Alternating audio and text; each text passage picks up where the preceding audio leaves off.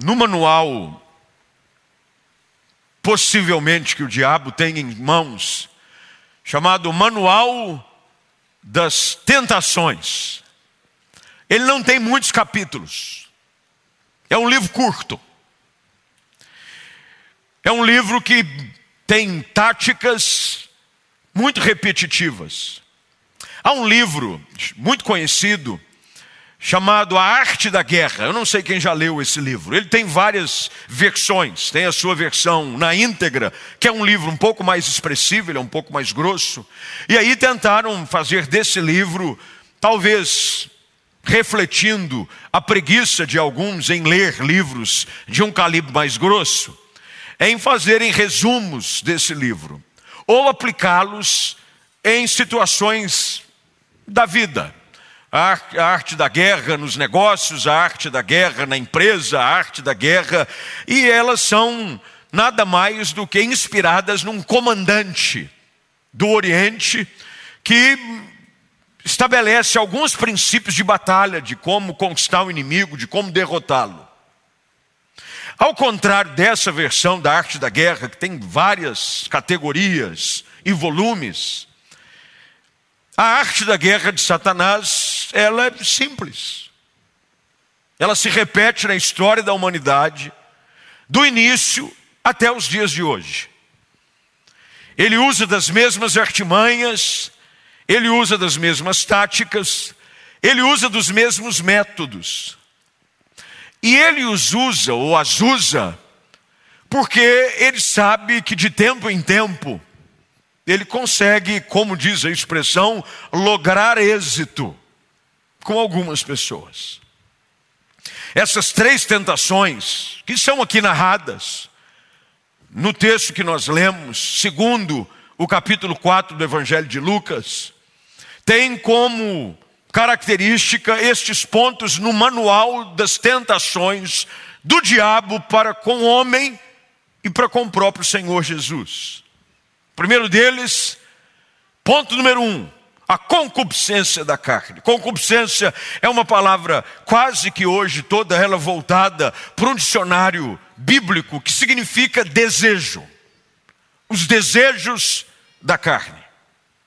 Se não funcionar com os desejos da carne, parta agora para o ponto número dois: a concupiscência dos olhos, os desejos dos olhos. Se não funcionar com o segundo ponto da tática, ele sabe que de quase infalivelmente o terceiro ato do manual de prática para a tentação do homem se chama soberba da vida. O orgulho, o desejo de sucesso, de poder. E ele usa frequentemente, repetidamente, a mesma tática. As três tentações que nós lemos aqui se referem exatamente àquilo que João escreve na sua primeira carta, no capítulo de número 2, verso de número 16, quando as seguintes palavras são registradas nesse texto. Porque o mundo oferece apenas o desejo intenso por prazer físico, o desejo intenso por tudo que vemos, e o orgulho das nossas realizações e bens. E isso não provém de Deus, mas do mundo. Três áreas. Quando nós voltamos à queda do homem, todos aqui já devem ter ouvido a história da queda do homem ainda no Éden, no jardim da criação. Gênesis capítulo 3, verso de número 6, e as citações que eu faço, todas elas são da nova versão transformadora, diz que a mulher viu a árvore desejo dos olhos. E a soberba da vida, o desejo de poder, de ser igual a Deus, de ter o conhecimento entre o bem e o mal, fez com que ela tomasse do fruto e o comesse. A primeira tentação do Éden é a mesma que Jesus enfrenta no deserto. Mas não é uma característica só da primeira mulher, do primeiro homem no jardim, não é uma característica apenas exclusiva do nosso Senhor Jesus no deserto, na Judéia, é uma característica que todos nós enfrentamos diariamente. As Escrituras dizem que ninguém é tentado senão segundo a sua própria cobiça. Os desejos que temos, às vezes silenciosos, ninguém sabe. Ninguém consegue conhecer as intenções do seu coração e os desejos da sua alma. Mas caímos na cilada por não observarmos e conhecermos o manual de tentações do diabo. Neste livro, A Arte da Guerra, um dos capítulos mais fascinantes, eu já li algumas vezes, tenho algumas versões pequenas, e volta e meia eu gosto de folhear um livro que já li, outra colar. Estou relendo um livro que li alguns tempos atrás, essa semana, dei uma folheada nele, e a mesma coisa eu faço com esse Arte da Guerra. Um dos capítulos fala de que o segredo é você conhecer o seu inimigo. Conhecendo o seu inimigo e as táticas do seu inimigo, é muito mais fácil de vencê-lo. Isso se aplica para a nossa vida espiritual. Muitos fracassam na sua vida espiritual, muitos falham em viver uma vida que em tudo agrada a Deus por não perceberem e não conhecerem quais são as táticas comuns, conhecidas pelo diabo. Agora, a sensação do momento foi a estreia de um jogador argentino chamado pouco conhecido, ele ninguém quase o conhece. Eu vou dizer o nome porque é uma pessoa pouco conhecida, Lionel Messi. Pouca gente conhece. Hoje ele estreou no seu novo clube, Paris Saint-Germain. Jogou alguns poucos minutos. E eu via debates, eu gosto de futebol, quase todos que convivem comigo sabem disso. Eu torço para um time que não aguento mais ganhar. Nós estamos montando uma fábrica de chocolate esses dias, porque o Flamengo agora só ganha de chocolate. É quatro, cinco, seis, sete, oito. É muito gol para um jogo só. Eles estão até combinando entre eles para fazer menos gol, porque já está ficando chato. E é, no, no, comentário sobre Lionel Messi, falava-se sobre as características desse jogador fenomenal. Por mais que você tenha assim um certo, não é, posicionamento contra os hermanos argentinos, Pode-se reconhecer de que ele é um jogador zaço. E um dos comentaristas dizia: Mas ele tem uma jogada que é característica. Ele já fez centenas de gols da mesma forma. A expressão no futebol é: ele entra no facão, é vindo da lateral para dentro do meio-campo, joga para a perna esquerda e bate no canto oposto do goleiro. Aí um outro comentarista diz: Pois é, e ele precisava, quem sabe, nessa nova fase, inovar. Quando o outro comentarista diz: inovar para quê? Se deu certo até agora. Com o diabo é mais ou menos a mesma coisa. Inovar para quê? Se tem dado certo até agora com muita gente. Quando Jesus é levado ao deserto, preste bem atenção nesse texto, porque os detalhes das Escrituras são riquíssimos. Agora, Jesus, cheio do Espírito Santo, é assim que começa o versículo 1 do capítulo 4, cheio do Espírito Santo, logo depois de ser batizado e ter então aquela manifestação da Santíssima Trindade ali diante daqueles que contemplavam o batismo, uma voz do céu dizendo: Esse é meu filho amado, o Espírito Santo em uma forma de pomba descendo sobre ele, e o próprio filho agora é levado ao deserto. O texto diz que ele foi conduzido pelo Espírito Santo ao deserto. E nos desertos da vida são onde as tentações mais tendem a surgir. É quando as coisas ficam difíceis. Porque o diabo, dentro da sua astúcia, gosta de usar a fragilidade do homem. Ele de forma sagaz, impetuosa e totalmente destruidora. Ele gosta de buscar presas frágeis e fracas. Jesus é levado ao deserto e o deserto é um lugar de provações. Ele já estava sem comer nada durante 40 dias. Quando esse tempo chega e a fome surge, veja, a necessidade física é identificada no texto. Ele teve fome, carência de algo.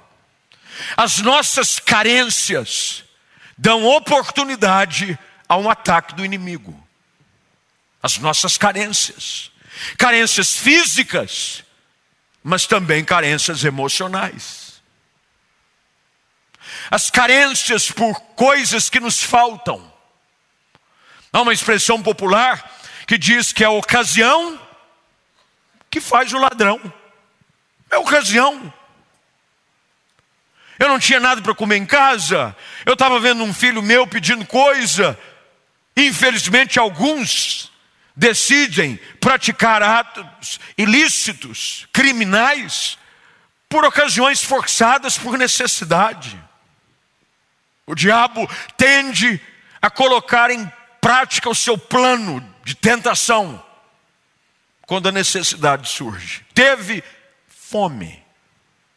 Quando a fome bate, é difícil resistir um bom prato de comida. Quando você está em dieta, essa semana eu mais uma vez entrei numa odisseia. Deve ser a 59 tentativa, em que eu tento diminuir um pouco da circunferência. E nessas situações, a gente começa, até aquele negócio que nutricionista faz, você, parece é, dieta de passarinho. Você vai comer, é tudo punhado. É um punhadinho disso aqui, é uma colher disso aqui, uma xícara de café. O meu lanche da tarde é uma xícara de café. Não é aquelas café, cafezinho, expresso de mix de fruta, com um iogurte desnatado. Um só. Se você não quiser isso, como uma fruta. Quando a fome bate, sempre aparece alguém para te oferecer alguma coisa. Rapaz, estou passando aqui. É, essa semana já me convidaram para almoçar três vezes. Foi só eu tentar começar a fazer dieta. Antes ninguém me convidava. Eu acho que eles descobriram que eu estou fazendo dieta e agora estão convidando porque sabem que eu não vou aceitar. Quando a necessidade surge, Jesus teve fome. Preste bem atenção no texto. Quando ele teve fome, o diabo lhe disse: imediatamente, diante de uma necessidade, a tentação surge. Mas com a história de Jesus, e o, no, e o nosso Senhor Jesus é o modelo em tudo para todos nós. O nosso grande modelo é Jesus Cristo, em todas as coisas. Jesus é o nosso modelo maior. Ele enfrentou as tentações, ele enfrentou todas as crises que nós enfrentamos sem pecar. Ele é o nosso referencial. E agora, nesse deserto, com fome, o diabo surge colocando em prática o seu primeiro ponto de ação no seu plano de tentação. Qual o segredo para vencermos as tentações da vida? Qual o segredo para, mesmo diante das necessidades que surgem diante de nós, possamos permanecer de pé? Primeiro detalhe que encontramos no texto, e se você puder grifar e anotar, eu sempre peço para que você assim o faça, é um detalhe que, se você não ler atentamente, ele passa desapercebido, que é logo no início do versículo primeiro. Jesus, cheio do Espírito Santo. Aqui existe uma verdade importantíssima que nós ignoramos. Apenas cheios do Espírito Santo é que nós vamos estar preparados para vencer as tentações da vida. Quando há plenitude da presença de Deus, quando aquilo que transborda na minha vida é a presença do Espírito Santo, mais do que os prazeres da carne, mais do que a influência do mundo, mais do que o conceito da sociedade, eu tenho possibilidade e total condição de enfrentar as tentações da vida e vencê-las no poder de Deus. Jesus estava cheio do Espírito Santo. Paulo escreve aos Efésios, no capítulo de número 5, verso de número 18, de que eles não deveriam se embriagar com o vinho, estar cheios do vinho a ponto de eles tirarem um senso da noção no qual há dissolução, mas diz: enchei-vos do Espírito. Quanto mais cheio de Deus eu estou, quanto mais da presença de Deus na minha vida, quanto mais a ação do Espírito Santo é real na minha vida, mais poder em Deus eu tenho para resistir às tentações do diabo. A carne é fraca, ela é, mas o Espírito de Deus é forte. Eu ouço pessoas dando desculpas, dizendo: a carne é fraca, pastor. A carne é fraca. Eu caí porque a carne é fraca. Eu fiz isso porque a carne é fraca. E você está confessando que o que sustenta a sua vida não é o espírito, é a carne. E quem confia na carne e por ela é sustentado, se torna presa fácil para as tentações que o diabo coloca no seu caminho. Jesus, cheio do Espírito. Segunda coisa nesse texto é de que ele não apenas estava cheio do Espírito, mas ele estava atento e obediente à voz do Espírito. Na nova versão transformadora que nós lemos, diz que Jesus foi conduzido pelo Espírito. Algumas versões dizem que ele foi guiado pelo Espírito. Jesus foi levado pelo Espírito para esse deserto, mas enquanto ele estava no deserto, a atenção dos seus ouvidos era a voz daquilo que Deus falava ao seu coração. Diante das tentações da vida, é o Espírito quem precisa guiar os meus passos. Eu preciso mais satisfazer a vontade de Deus do que as minhas próprias. Nem todo deserto, e algumas pessoas tendem a achar que os desertos da vida são um castigo ou uma consequência natural da desobediência. Não são. Alguns desertos são desertos os quais Deus nos levou até eles. Jesus é levado ao deserto pelo Espírito, para que no deserto ele pudesse entender de que a ação e o poder de Deus na sua vida era maior do que as circunstâncias que o cercavam. Se você quiser provar a sua fidelidade a Deus, é no deserto que você vai experimentá-la. É fácil ser fiel a Deus num ambiente como esse de louvor e de adoração. Mas a nossa fidelidade ao Senhor e a nossa obediência à voz do Espírito e a plenitude da Sua presença na nossa vida só podem ser provadas nos desertos que atravessamos, nos ambientes da escola, da faculdade, do trabalho, nos ambientes onde você é o único que professa fé em Jesus Cristo. Existem desertos, os quais nós somos conduzidos pelo Espírito, única e exclusivamente para a edificação da nossa alma no deserto, a nossa alma pode ser edificada. No deserto, você vai aprender de que o poder de Deus é a sua força. Paulo faz uma oração dizendo de que havia um espinho na sua carne. E a oração é repetida três vezes para que esse espinho fosse arrancado. E a resposta de Deus é: não vai ser. Esse é um deserto que você vai aprender a atravessar durante toda a jornada da sua vida, para que você saiba de que o meu poder, ele se aperfeiçoa na sua fraqueza.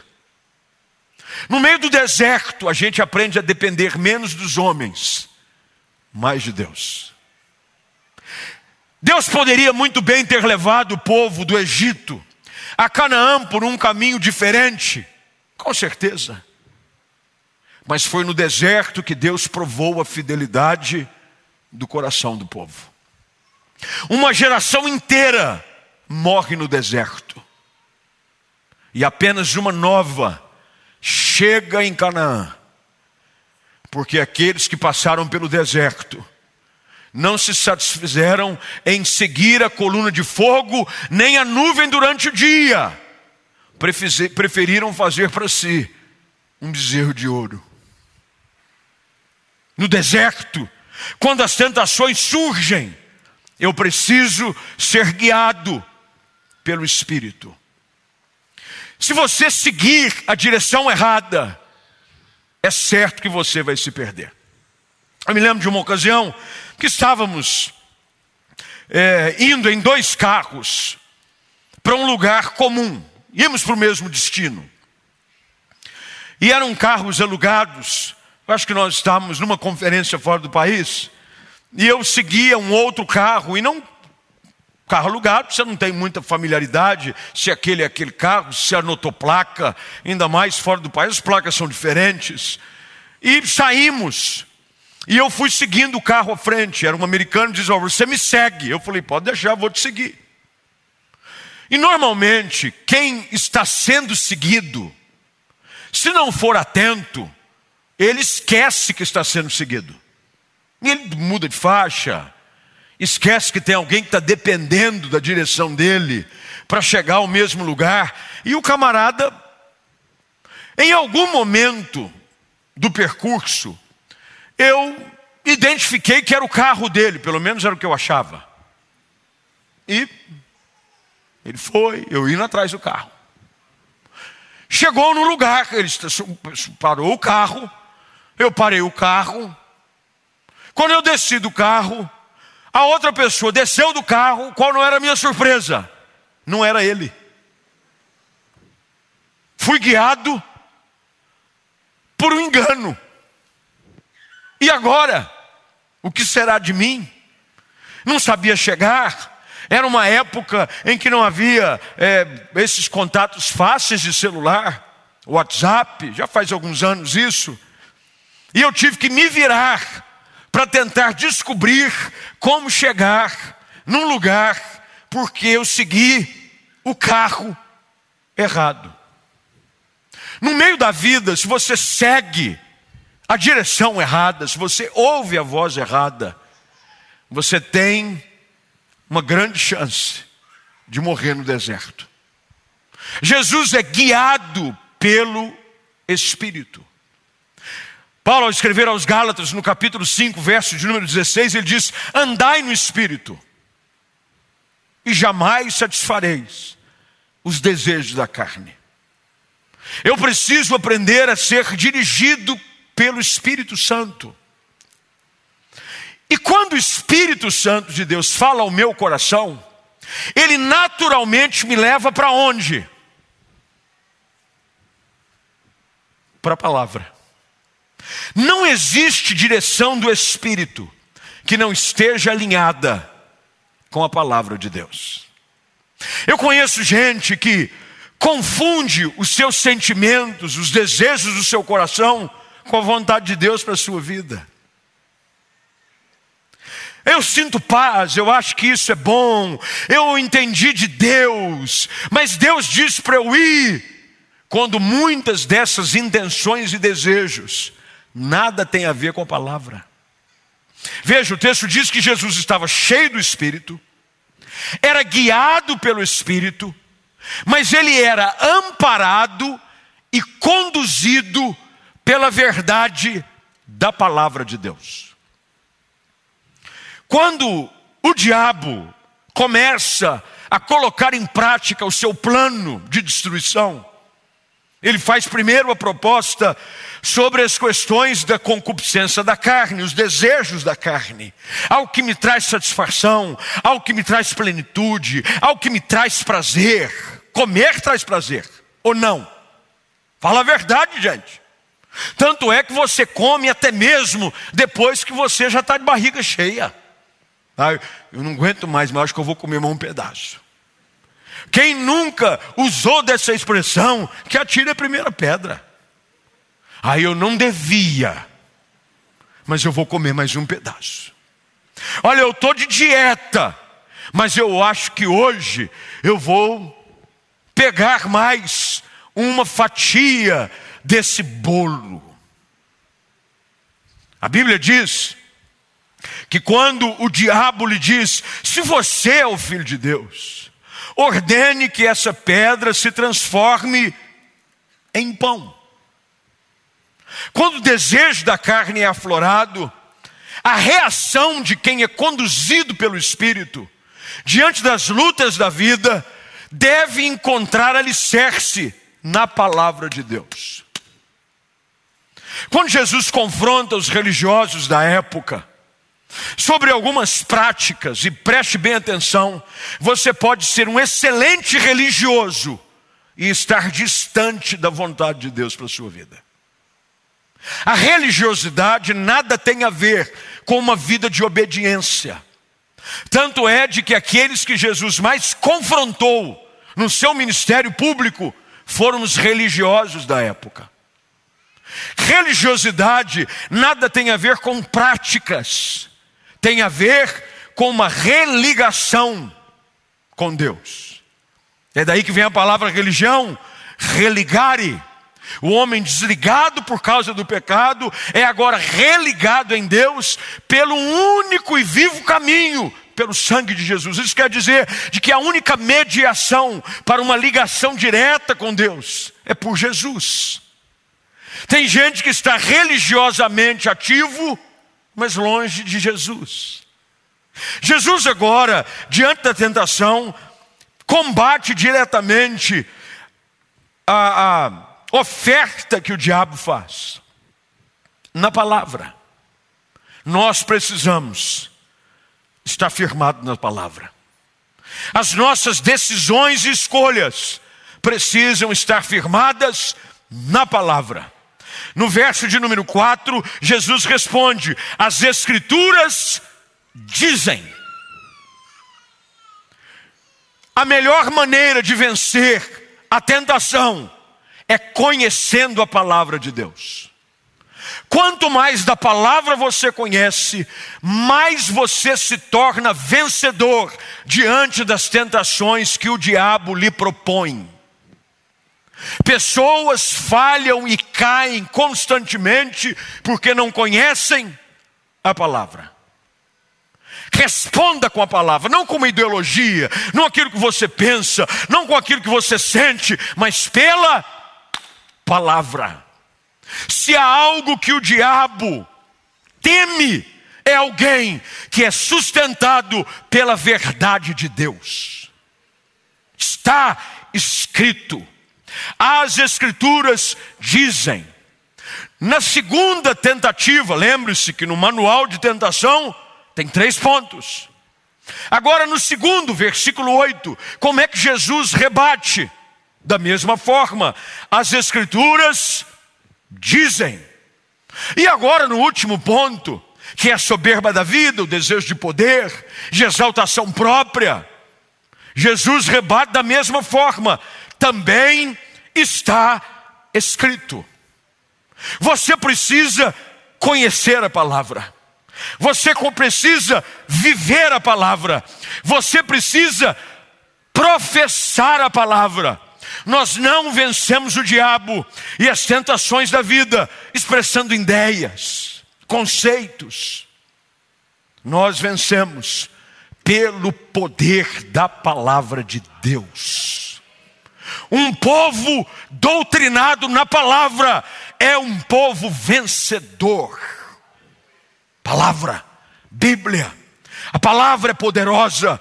A minha carne é fraca, mas a palavra é poderosa.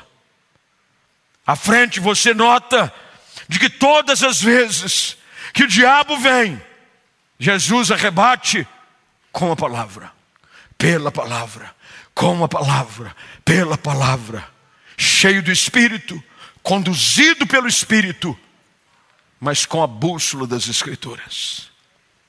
Você não precisa de uma revelação do alto para tomar decisões diante de opções que o mundo lhe oferece. Você sabia de que tudo aquilo que você precisa para viver uma vida que agrada a Deus está na palavra? E você fica aí, como alguns infelizmente o fazem, atrás de revelações, buscam resposta para suas orações, para coisas que já foram reveladas. E se você apenas soubesse, conhecesse a palavra, o seu caminho seria muito mais plano. Jesus derrota o diabo na palavra. Mas, pastor, esse é um ato isolado. Não, olhe como o texto termina. Quando o diabo terminou de tentar Jesus, ele deixou. Até que surgisse outra, outra oportunidade.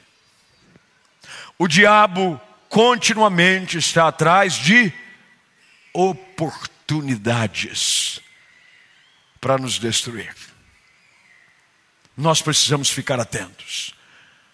A Bíblia diz: o diabo o vosso adversário está ao derredor, procurando a quem possa devorar.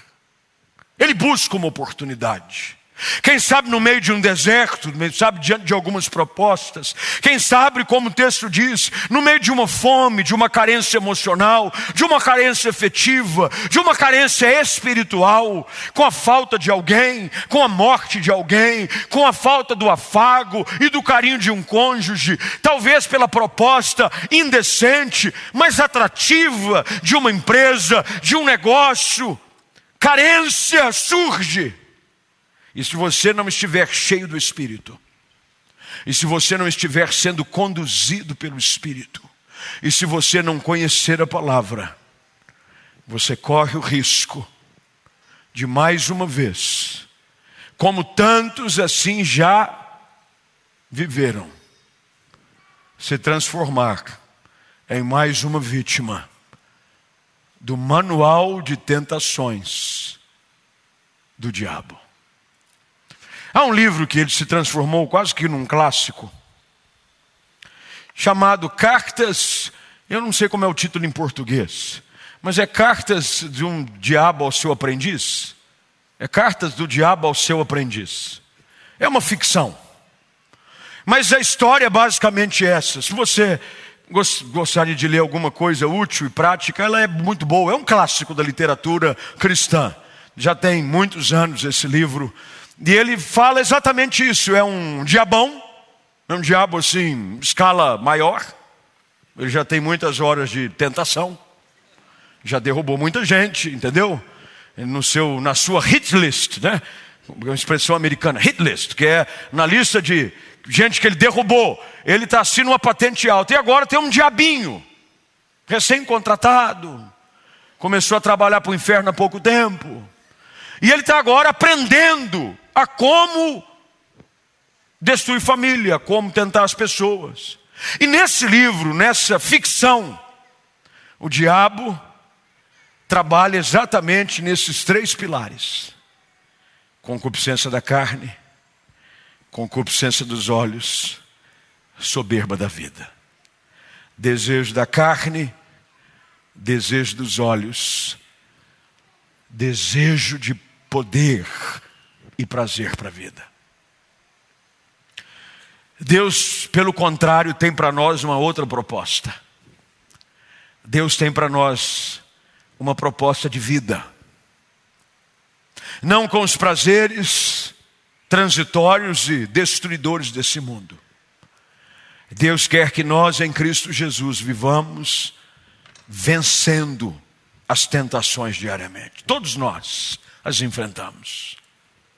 Tem uma música, ela não é tão velha, mas ela também não é tão recente. Eu acho que ela é do Thales Roberto, que diz que todo dia o pecado vem e me chama. E ele me chama. E como chama, não, gente? Todo dia ele vem e me chama. Eu acho que a estrofe diz: Mas eu escolho Deus.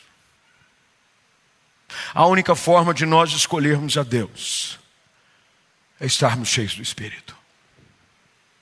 Quanto mais da carne estiver prevalecendo na sua vida, mais você estará sucumbindo diante das armadilhas do diabo.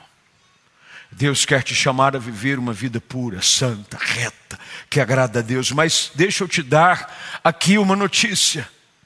Você não conseguirá viver essa vida pelos seus próprios méritos, segundo a sua própria força. Você precisa estar cheio do Espírito Santo. Você precisa estar sendo guiado pelo Espírito.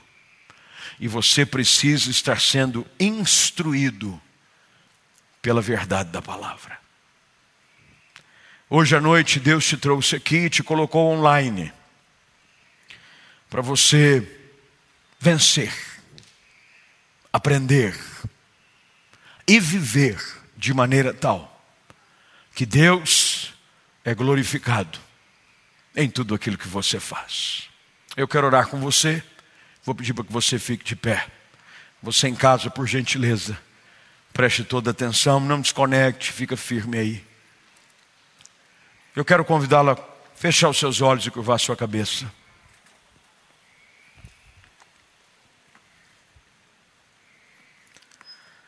Quem sabe hoje você está enfrentando algumas adversidades, algumas dificuldades. E o diabo mais uma vez vem com algumas propostas que aquelas que você talvez as classifique como proposta indecente, são uma proposta indecente, mas que ela brilha diante dos seus olhos, de que ela massageia o seu ego e satisfaz os desejos da sua carne. E o que tem de gente vivendo nessa montanha russa, de altos e baixos, aonde você cede às tentações, aos prazeres da vida, aos convites do mundo, porque você ainda não está cheio do Espírito Santo. A única maneira de vivermos essa plenitude de vida em Deus é estarmos cheios do Espírito Santo. Deus não quer apenas que tenhamos experiências transformadoras e arrebatadoras nos cultos da semana. Deus quer que você viva cheio do Espírito Santo e ande no Espírito todos os dias da semana. Deus quer te levar a viver uma vida plena, uma vida cheia de Deus. Jesus, cheio do Espírito Santo, conduzido pelo Espírito, guiado pela palavra. Quem sabe há áreas da sua vida que você tem que reconhecer: eu preciso mais de Deus. Tem muito da minha vontade ainda, tem muito do meu eu, tem muito da minha carne que decide coisas no meu dia a dia. As minhas vontades têm prevalecido, os meus desejos me dominam.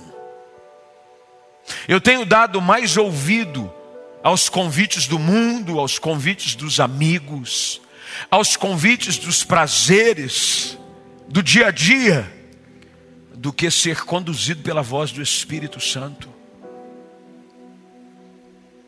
Você precisa estar atento à voz do Espírito e conhecer a palavra. Dedique-se a conhecer as Escrituras. Nenhum crente consegue viver a vida cristã como deve ser vivida, sem conhecer a palavra. A estratégia que o diabo mais usa é manter o povo na ignorância. Um povo ignorante, biblicamente, é presa fácil. Gaste tempo na palavra. Medita de dia e de noite. E quando as lutas surgirem, você não responda às tentações da vida com aquilo que você acha ser o certo, mas que você responda dizendo: as Escrituras dizem. As Escrituras dizem. As Escrituras dizem. Agora, tome cuidado, porque quando nós olhamos para o texto, numa das tentações que Jesus enfrenta, o diabo usa da palavra. Você sabia que o diabo é tão sem vergonha de que ele pode usar um texto fora de um contexto para convencer um crente iletrado biblicamente a cair. É por isso que você precisa ser conhecedor da palavra. Eu conheço gente que seguiu heresia, se transformou vítima de divisão, seguiu direções tolas, porque o diabo sussurrou um texto para você, para te convencer, porque sabia que você não entendia nada profundamente da palavra. O diabo disse a Jesus, verso de número 9, 10: Se você é o filho de Deus, salta daqui, as Escrituras dizem. Aí Jesus respondeu: mas as Escrituras dizem também que você não deve tentar o Senhor teu Deus. Conheça a Bíblia. Muito da sua vida seria mais fácil se você simplesmente se dedicasse a conhecer a palavra. O diabo saberia de que quando ele viesse lhe oferecer um prato sujo, uma proposta indecente, você vai responder: as Escrituras dizem, Satanás, de que não é desse jeito. Pelo contrário, a Bíblia diz a respeito dessa situação, dessa forma, dessa maneira. Quem sabe hoje você não precisa ser alguém cheio de Deus, cheio da palavra, conduzido por ela. Ao fechar os seus olhos e curvar sua cabeça, eu queria que você refletisse em áreas da sua vida, em casa da mesma forma. Quais são as áreas da sua vida que carecem mais da presença de Deus? Atitudes, escolhas, pecados viciosos se repetem. Parece aqueles hamsters dentro de uma gaiola que fica dentro daquelas. Sai do lugar, só se repete. Hoje Deus quer quebrar esse vínculo vicioso na sua vida e conduzir você pela verdade da palavra e confrontar a mentira do diabo com a verdade de Deus. Portanto, hoje você, em casa ou aqui, que precisa estar cheio de Deus, dizendo: Senhor, me enche do teu espírito. Eu quero ser conduzido pela tua palavra. Eu quero ser conduzido no dia a dia, nos desertos que surgirão não mais entregue aos prazeres, aos desejos da minha carne, eu quero ser conduzido pela tua palavra, atento à voz do teu espírito, para que ao atravessar todas as coisas, o Senhor se agrade de mim. Pai, nós te damos graças pela tua palavra, pela revelação que nela há, pelo fato do Senhor nos deixar entregue, andando no escuro, à mercê dos laços e das armadilhas do diabo. Que bom é saber de que a tua palavra, ela ilumina o nosso caminho. E pela revelação que nela há, o Senhor nos instrui. E o Senhor nos orienta a não sermos vítimas fáceis do devorador. Ó Senhor, tem misericórdia das pessoas que estão em casa e daqueles que aqui estão também que haja um desejo hoje à noite de estar cheio do teu espírito. Menos de nós, Senhor, menos de nós. Menos os nossos desejos pecaminosos, menos da nossa inclinação, mais da tua glória ao Espírito Santo, mais da tua pessoa. Senhor, que os nossos ouvidos estejam atentos e guiados pela voz do teu Espírito. Quando o Senhor a inclinação e o ímpeto da nossa carne quiser dominar, tomar a frente, Senhor, que nós possamos dizer não para o mundo, não para a carne, e dizer sim para a tua voz. Senhor, ajuda-nos a amar a tua palavra, a conhecer a tua palavra e a entender de que nós pecamos e falhamos, porque nos falta entendimento, nos falta conhecimento da verdade. Quando nós conhecemos a verdade, ela nos liberta. Liberta o teu povo dos laços das mentiras, dos prazeres nocivos do mundo, livra-os pela revelação da verdade da tua palavra. E que pessoas hoje possam decidir, em casa ou aqui, a sair deste lugar, do ambiente onde estão, para viver uma vida que em tudo agrade a Ti, cheios de Deus, menos de si, mais de Jesus, para a glória e louvor do nome de quem nós amamos e servimos, o nome de Jesus Cristo. Amém e amém.